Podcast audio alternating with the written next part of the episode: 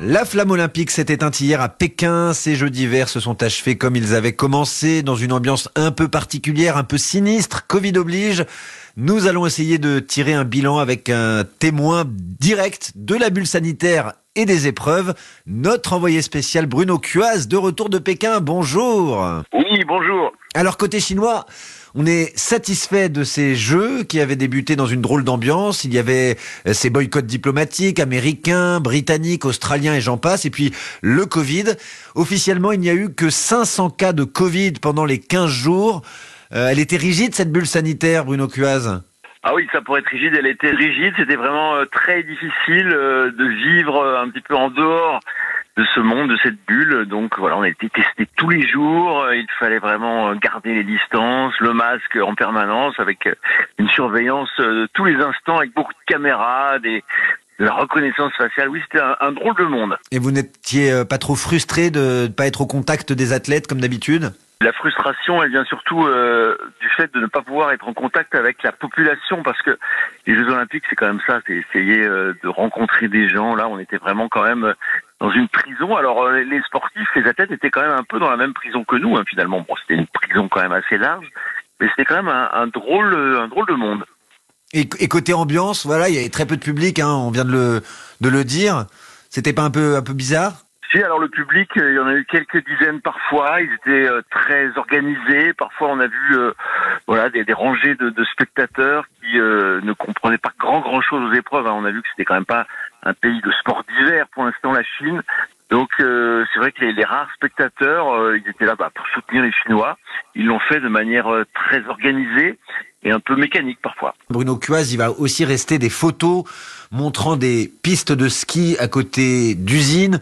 Il va rester ce chiffre également, 100%, 100% de neige artificielle utilisée. Mauvaise pub pour le CIO en termes écologiques. Et puis sur les critères d'attribution des Jeux d'hiver, hein, des Jeux à Pékin, et puis euh, pourquoi pas des, des Jeux à Doha au Qatar ou à Melbourne en Australie, tant qu'on y est.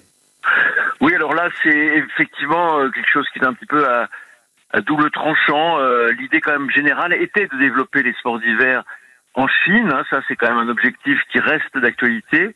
Et euh, on peut imaginer quand même que ces stations, nées euh, comme ça, euh, de nulle part, on peut le dire, vont quand même se développer.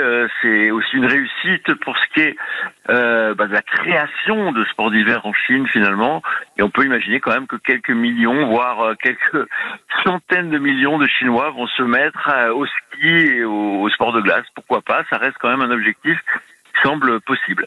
Alors les Jeux de Pékin, ils sont également marqués par une énorme polémique.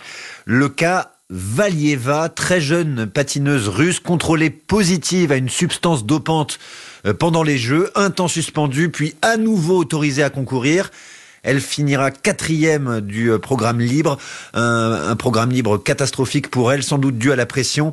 L'affaire Valieva, ça n'est pas terminé, Bruno Cuaz. Oui, alors ça, effectivement, ça a été euh, l'affaire au milieu des Jeux.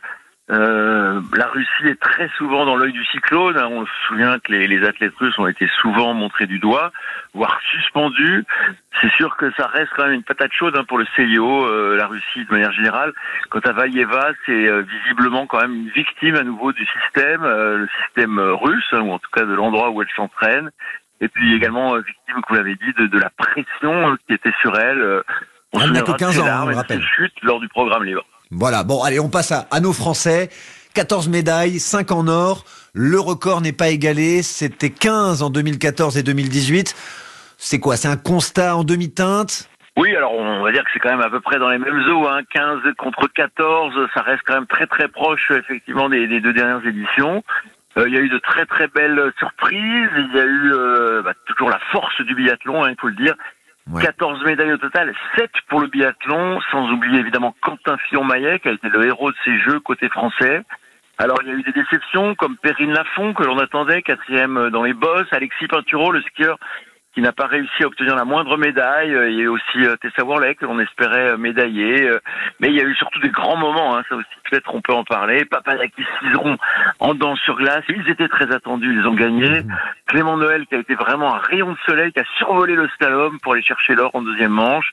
Et puis également la, la jolie biathlète Justine Breza Boucher qui s'est imposée lors de la, de la mass start comme on dit. Justine Vreza-Bouger qui était une des belles surprises de la France avec cette médaille d'or. Ils vous en ont parlé, les, athlètes français, des, des conditions euh, difficiles parfois. La, la, neige, je crois que les sensations n'étaient pas tout à fait les mêmes que sur une neige naturelle. Et puis voilà, ce public qui n'est pas présent. Et puis cette bulle, évidemment. Oui, alors, alors il y avait bien sûr la bulle sanitaire. Il y a eu par exemple quelques exemples. Je me souviens des fondeurs qui m'ont expliqué que ah bah, leur jogging au village, c'était à l'intérieur du village. C'est-à-dire qu'ils faisaient du jogging sur une boucle de 800 mètres. C'est là où on en revient à cette idée de prison. Alors ça reste évidemment relatif, mais c'est vrai que faire des, des, des, jogging de 800 mètres, c'est un peu bizarre. Ensuite, euh, bah, les sportifs, ils ont quand même essayé euh, de, de, faire des performances malgré toutes ces, euh, ces drôles de conditions, hein, notamment l'absence de public, c'est vrai que dans beaucoup de sports d'hiver, quand même, le public n'est pas toujours très très proche. Hein. On sait qu'en ski alpin, il n'y a pas vraiment une grande importance le public. Donc là, c'était quand même des conditions euh, bizarres. Euh, quant à la bulle sanitaire, euh, bah, beaucoup de sportifs commencent à être habitués.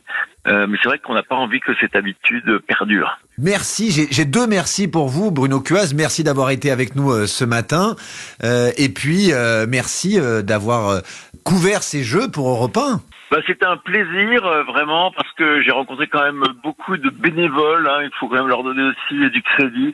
18 000 bénévoles, des jeunes Chinois de 20-22 ans, avides de connaître les autres, évidemment au service de la Chine et au service de tous ceux qui sont venus euh, visiter euh, bah, les athlètes, les champions. Et on a vu un petit peu de la Chine, mais c'est vrai qu'on n'est pas mécontent de sortir de cette bulle chinoise. Voilà, les Jeux Olympiques sont terminés. Place maintenant aux Jeux Paralympiques. Il faut pas les oublier. Ça sera du 4 au 13 mars prochain. Merci encore, Bruno Cuaz.